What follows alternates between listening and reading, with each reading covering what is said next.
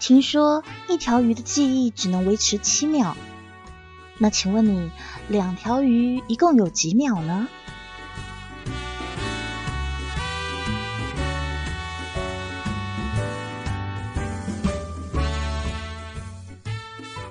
下课铃声响起，阮圆圆抓起书包，直接往教室外面冲。身后，他的同桌李小青不断的喊他：“圆，即便同桌这样喊他，他始终充耳不闻，就像一枚定时炮弹，速度惊人。说起阮圆圆的变化，我们得把时间看回一个礼拜之前。他跟李小青在回家的路上，发现了一家新开的金鱼店。这家店的名字非常的梦幻。叫做会飞的鱼，就是这个该死的店名吸引了阮圆圆的眼球，于是每天他都在那儿待上很久，就像上瘾了一样。阮圆圆忘不了第一次进这家店时的场景。啊，咦，小青，你看，哇，这边什么时候开了这么一家店呢？看起来挺不错的，是金鱼店。好漂亮哦！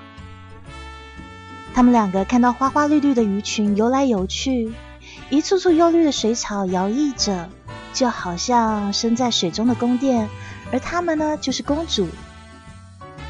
可是这世上不是所有的公主都配得上优雅两个字，一开口就让人猛吐血的公主，阮圆圆就是其中之一。那个时候啊，她摸着玻璃窗，在那边说。小青，我跟你说，听说一条鱼的记忆只能维持七秒，两条鱼的话，是不是就十四秒了？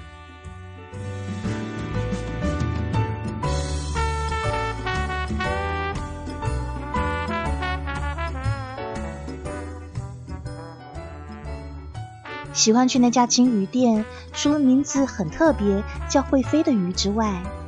阮圆圆更是因为看上了一对接吻鱼，他并不是想把它们买回家哦，但是看到那一对接吻鱼，桃红色的鱼身跟浅蓝色的背景相互辉映，感觉非常的好看。但是别指望阮圆圆有很高的审美造诣，她半蹲在鱼缸前，一看到接吻鱼开始接吻，她就做了很煞风景的事情。接吻是吧？接吻是吧？他曲起了他的食指和中指，开始敲打玻璃缸的墙壁，吓得那一对接吻鱼啊，立刻分开，不敢靠近。他才收手，看你们还亲不亲？结果没多久，接吻鱼又开始接吻，于是他又开始敲敲敲敲敲敲，继续吓那一对可怜的鱼儿。不过啊。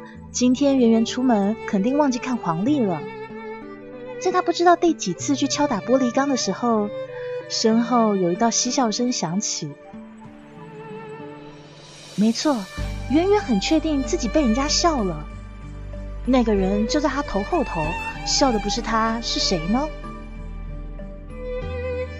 没等他回过神来，那个声音再度响起：“打扰别人是不道德的哦。”阮圆圆气愤极了，她说：“我我是在保护他们。”一回头就看到一个男生倚着鱼缸，嘴角似笑非笑的勾起，黑溜溜的眼睛直直盯着他。圆圆心慌了，她想：“这这不是阿琛吗？”一时惊慌下，圆圆立刻跑出了金鱼店。连反驳男生的话都像胆小鬼一样缩回了肚子里。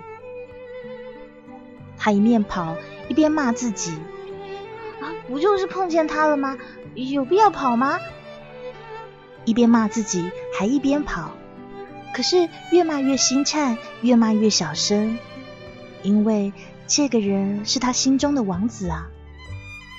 曾经有一段时间，阮圆圆非常非常喜欢他。是的他就喜欢这个阿琛而且很久以前就开始喜欢了但是始终不敢跟他表白。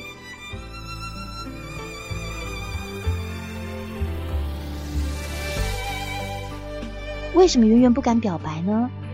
其实这得怪阿琛谁叫他们两个是冤家呢？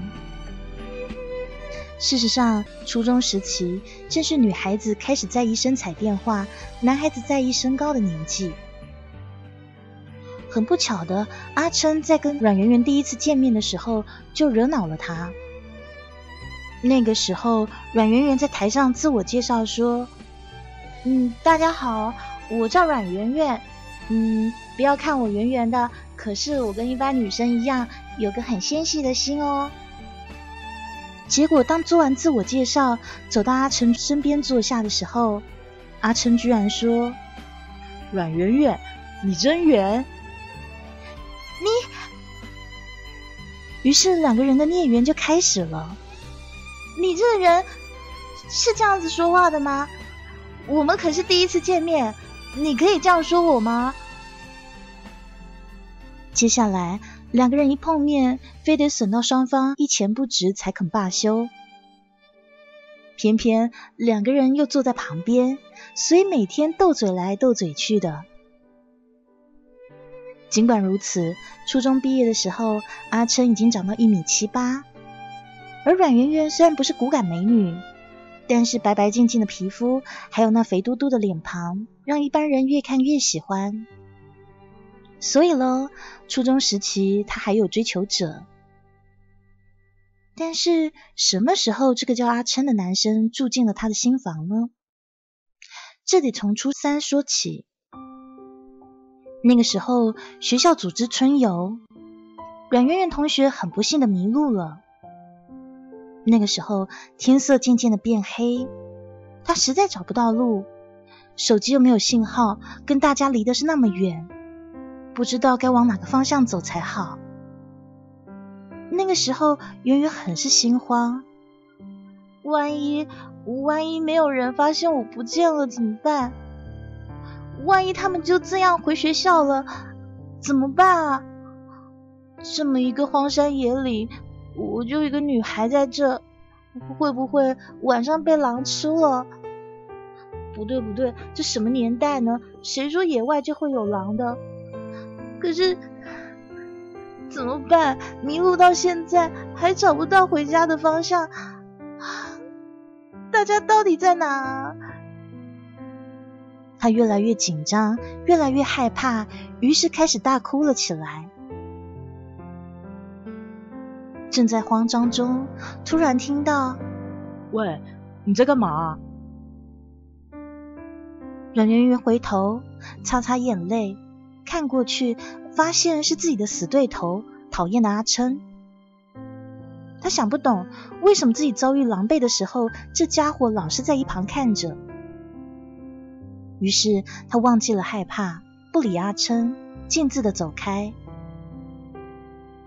走没两步，突然间手腕被抓住了。哎，你你干嘛？他使劲的挣扎，却挣不开，于是气鼓鼓的瞪着罪魁祸首。你到底要干嘛？放不放手啊？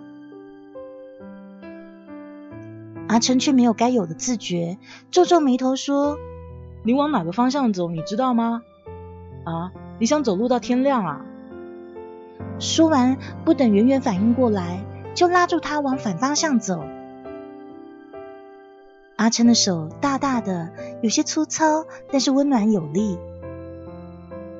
那个时候，圆圆感觉到自己的手心湿漉漉的。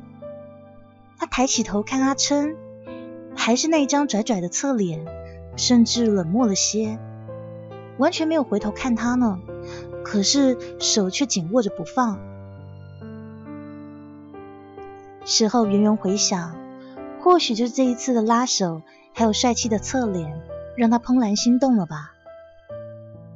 可是，当他们终于回到队伍中的时候，阿琛就摔开拉住他的手，然后自顾自的走进男生群，接着上车找到位置做好闭目养神去了。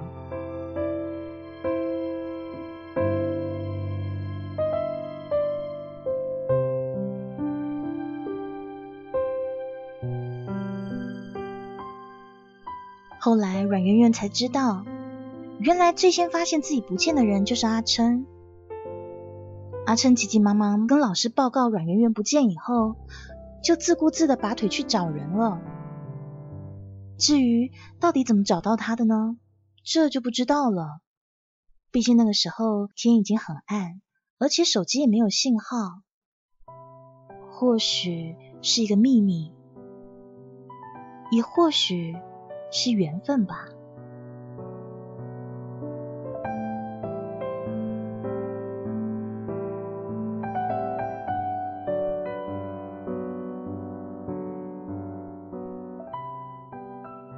在金鱼店遇到阿琛以后，阮圆圆回家，躺在他的小床上，抱着他庞大的叮当猫滚来滚去，怎么样就是睡不着。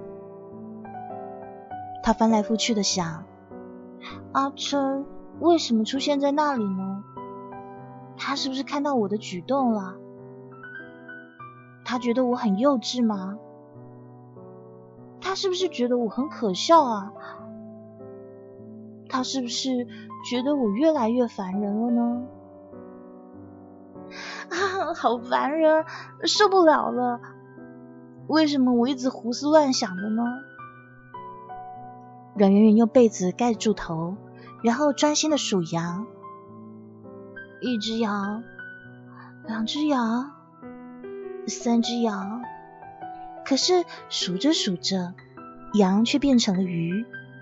那接吻鱼又变成了阿琛，一百零一只阿琛，一百零二只阿琛，不，不对啊，我是在数羊吧？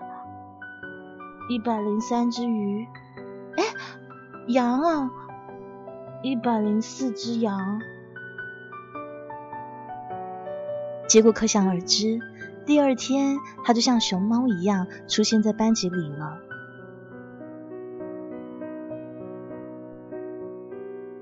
同桌李小青用手肘撞了撞他，表示有话跟他说。可是阮圆圆一副爱理不理的样子。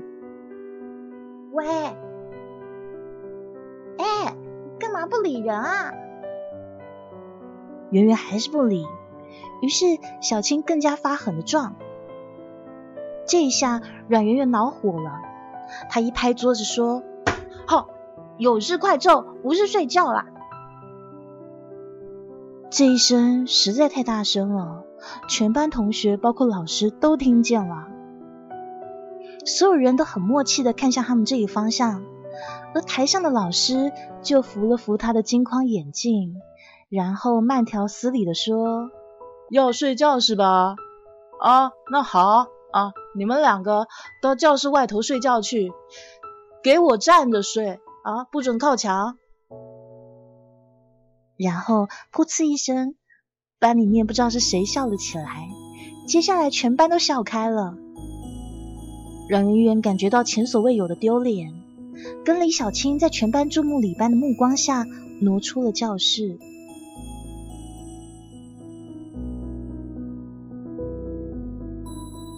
在教室外头，李小青发狠的掐着阮圆圆的脖子，她咬牙的说。人家是有好消息跟你说，你这人怎么样不搭理人啊？害得老师罚我们了。说什么呢？谁叫你用手肘撞我啊？你知不知道撞人人会疼的？我又不是一块肉。哎，你怎么不关心一下我要跟你说什么呢？小声点，老师罚我们出来站着睡觉，你等下让他发现我们没有睡。你还以为真的让你睡啊？你这笨蛋！我是想跟你说，那一家金鱼店的老板的消息我打听到了。哦，老板？是啊，你不觉得奇怪吗？每一次去金鱼店都没有跟他老板打招呼。哎，结果啊，我发现那金鱼店的老板可帅的呢。他是 A 中的校草哦，听说他叫阿琛，跟你都是同一个初中毕业的呢。我是想问你认不认识啊？他那么帅，在学校里面一定是风云人物吧？谁知道你刚才发什么疯啊？没打狂犬疫苗的吗？听到这，阮圆圆觉得自己脑子短路了。不会有这么巧的事吧？阿琛。然后他回过神问李小青说：“你怎么知道的？小青一脸鄙视的望向他，就像阮圆圆身上带有脑残病毒一样，老神在在的说：“怎么知道的？进来吗？就开口问啊！而且我还要到他的手机号码哟。今天下午我约他去吃冰。对了，我有跟他提到，我有个好朋友跟他同个初中。哎，你也要一起去哦，不可以拆我台啊！”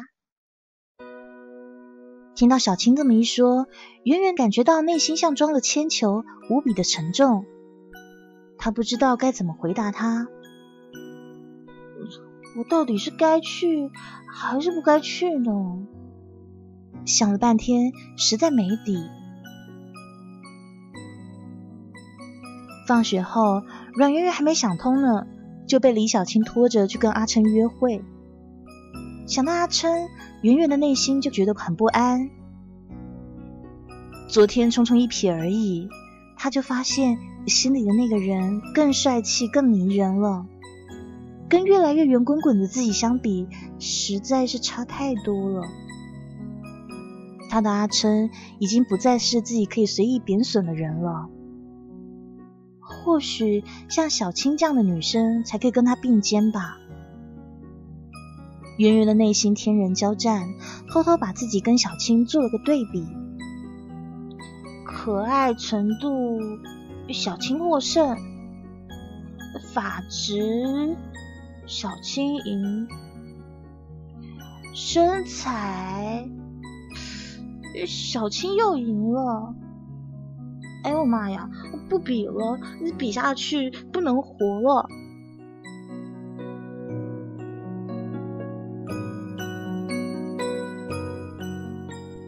等两个女孩到了约会地点以后，李小青抛下阮圆圆，一个劲的跟阿琛说话：“哎，阿琛啊，你有没有女朋友啊？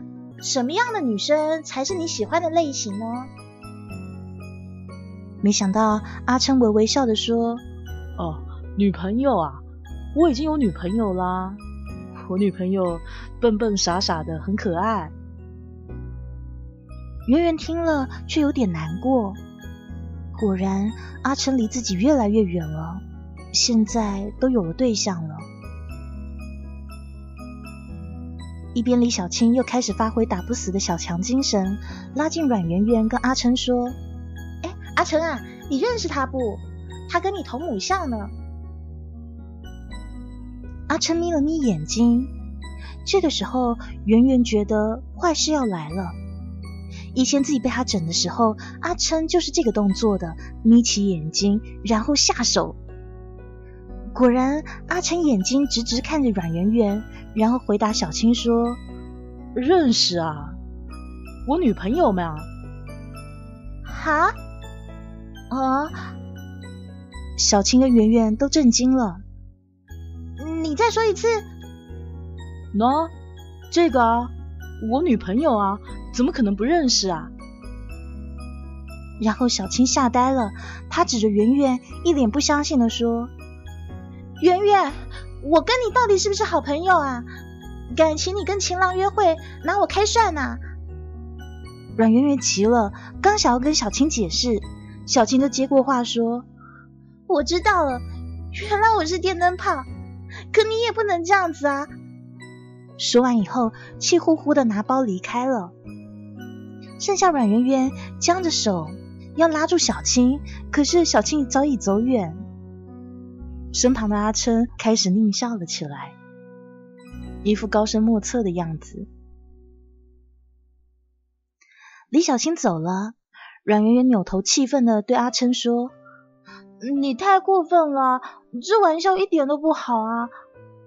说完以后，他也想走人了。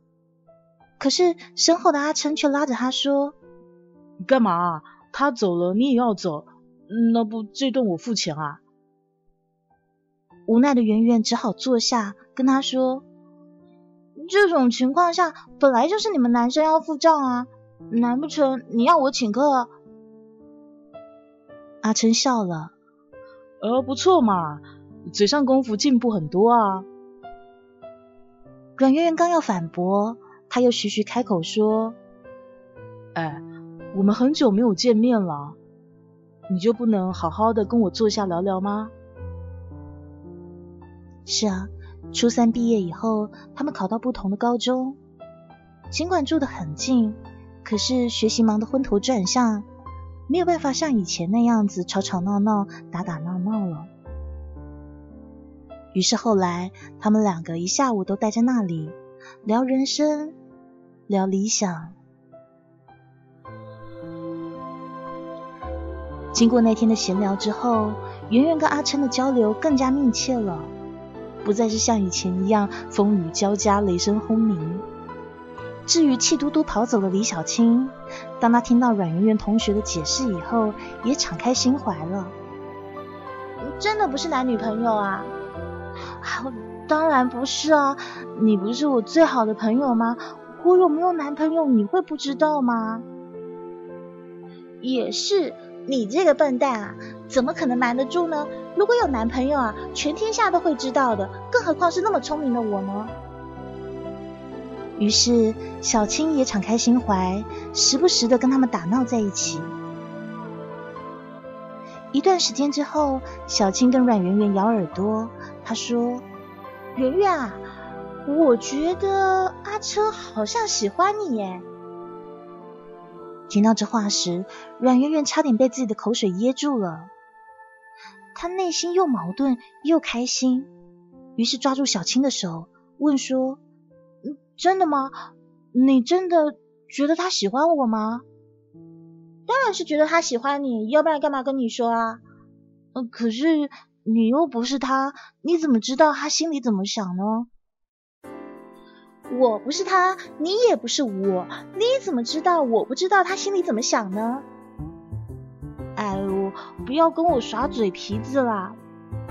说完以后，他又垂头丧气、自怨自艾的说：“我跟你说，阿琛他那个人啊。”他一定喜欢大美女啦！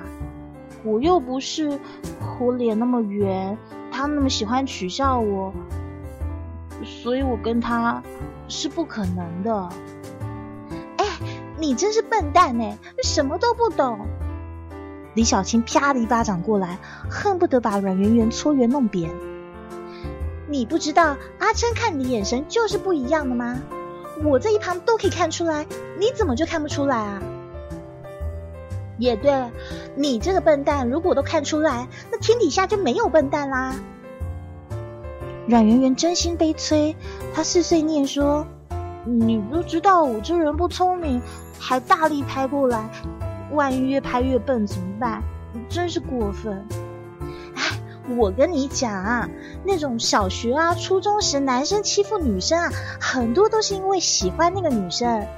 你想啊，像用粉笔呀。在书桌中间画个线啊，说不要超过啊。可是事实上，是不是男生每次都超过了？你想啊，小时候啊，会欺负女生那些男生啊，弹肩带的、拉裙子的、拧口香糖的、扯头发的，后来他们是不是都喜欢那个女生了？我就觉得阿琛如果欺负你的话，搞不好就是从以前就喜欢你呢。是这样子吗？当然是啦。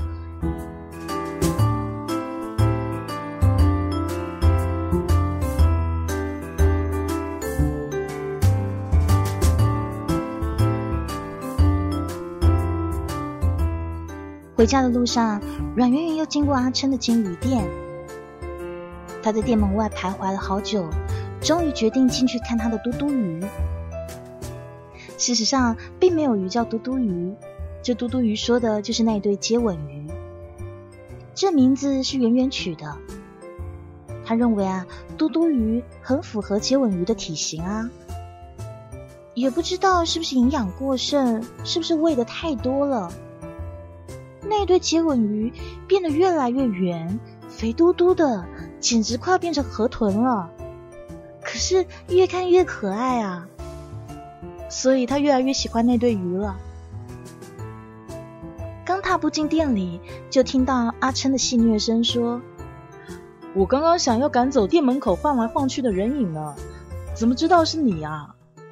终于赶进来了。”圆圆听了生气了，转身就要离开，结果门却被阿琛挡住了。他仗着身高优势，把圆圆挤进店里，还用手拨乱她的头发。你干嘛来看嘟嘟啊？啊，当然是哦。圆圆看到接吻鱼卿卿我我，卿卿我我，又卿卿我我。他想了想，开口问阿琛说：“你为什么想开金鱼店啊？而且店名还很怪异。”阿琛走了过来，把视线投注在接吻鱼身上。他低声的回答说：“你是笨蛋啊！”好，你再说一遍。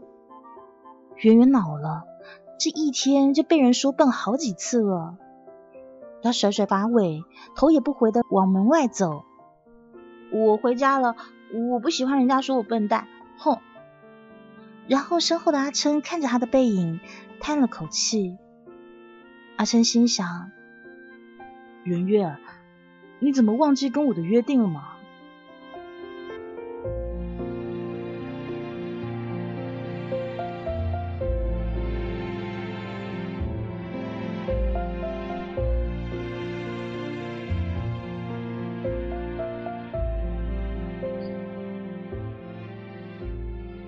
时间就像一个沙漏，丝毫不停的漏，漏着漏着就没了。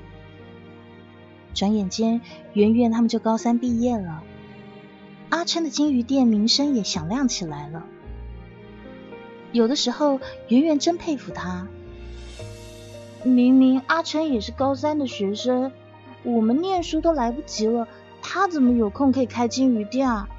学习成绩还那么好，而且金鱼店也弄得有声有色，现在那么有名了。他这样算是学习事业两丰收吧？是不是有分身术啊？看来我喜欢的人还真的很厉害耶。不过正因为有金鱼店里的嘟嘟鱼陪伴，圆圆除了学习有点压力以外，其他事情不会让他太困扰，因为他可以把所有烦恼的心事通通告诉那一对接吻鱼，自己唠得轻松。可是可怜了养嘟嘟鱼的某人，那个人啊，有时恨不得自己就是那一对该死的接吻鱼。这样子，某个女孩心里有话的时候，就可以向他倾诉。阿琛其实真不明白，为什么圆圆看到接吻鱼很是开心，那么的开心，有那么多的话跟鱼说，却想不起来和自己的约定呢？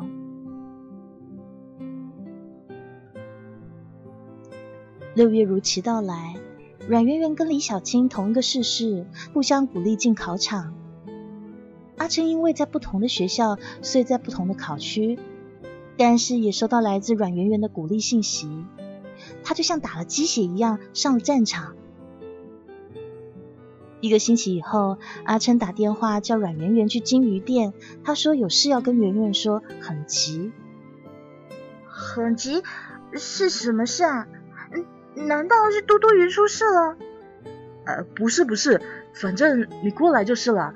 真的很重要的事要告诉你哦。嗯，你待会儿就会来吧？呃，好呀。挂上了电话，圆圆觉得有点心慌意乱。到底有什么事要告诉他那么的重要呢？于是他拖拉着拖鞋就跑出去了。结果到了之后，才发现所有的事情跟鱼一点干系都没有。阮圆圆一进到店门，就看到养着嘟嘟鱼的玻璃缸上面贴着一张便利贴，便利贴上面写着一行字：“肉丸，你还记得我们之前的约定吗？如果你记起了，就喊我的名字，我会出现在你面前。”如果你忘记了，就把嘟嘟鱼带回家吧。这事情早在阿琛和阮圆圆初三毕业的时候，因为阿琛找回了迷路的阮圆圆，所以那个时候圆圆的妈还有圆圆的爸他们说：“人家救了你，咱们要去登门道谢啊！登什么门道什么谢啊？不过就是我们一路，同学把我找回来了而已。哎，把你找回来等于救了你的命啊！你想想看，你一个女孩子在荒山野岭，万一被狼吃了怎么办？圆圆心想，真不愧是我妈，脑子里的结构跟我是一模一样的。哎呀，妈，不要这样子啦！我跟那个同学不是很好，等一下他觉得很奇怪。哎呀，不是很好，那更应该去感谢他呀，能够这样子把你给救回来。说什么，咱们都要去登门道谢。所以阮圆圆一家人登门向阿琛一家人道谢。大人们都在喝酒商量事情，气氛很是愉快。圆圆只好自个儿谢谢阿琛。谁知道阿琛露出了一副你是笨蛋的神情，看向他。他当然不开心了，就跟他挑战说：“阿琛，你不要觉得我笨啊，那是一时的，一时的好不好？最好是一时的。我觉得我认识你到现在，你都是这样子傻乎乎的模样。嗯，那不然我们打赌啊，下一回我可以自己找到回家的路的。不然的话，不然的话怎么样？”不然的话，你就叫我肉丸，怎么样？哈，这话可是你说的哦。那下一回旅游，下一回旅游我可不会迷路了。但事实上，阮圆圆又输了。下一回旅游的时候，她迷路了，再次找不到回去的路，又是阿琛把她给捡了回来。从此，阿琛叫他肉丸。然后他们两个不知怎么了，开始常常打赌起来，而赌注一点点、一点点的加大变值，直到有一天，阿琛又赢了。那个时候，他跟阮圆圆说：“哎，这一次的赌注是这样子的哦，你以后呢，只能跟在我身后。”不可以跟其他男生说话，你是我的，因为我只想跟你慢慢变老。阿琛说的非常非常的直接，但是后面却越说越小声，说到后来含含糊糊的，都听不清在说什么了。最后，这个大男孩居然就这么难为情的跑了，留下阮圆圆目瞪口呆的。简直不敢置信！什么？他想跟我慢慢变老？那不是说他……我……他那个我……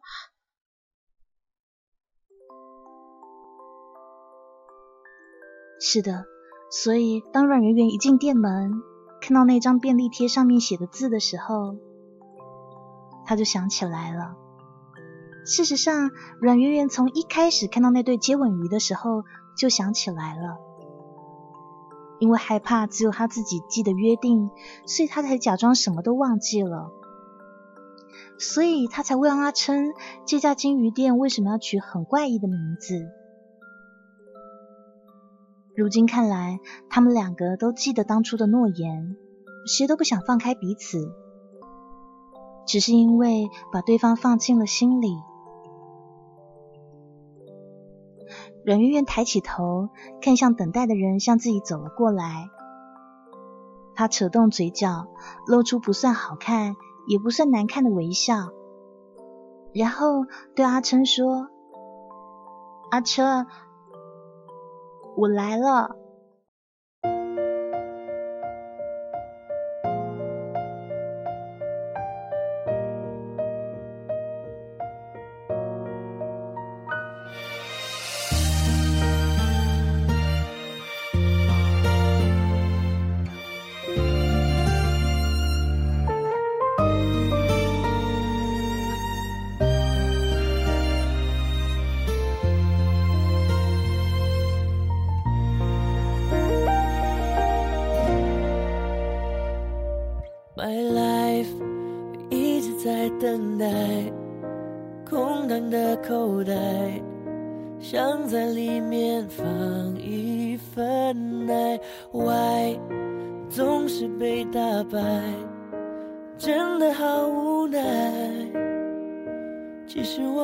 实实在在，不管帅不帅，想要找回来，想要找回来，自己的节拍，自己的节拍，所以这一次我要勇敢大声说出来。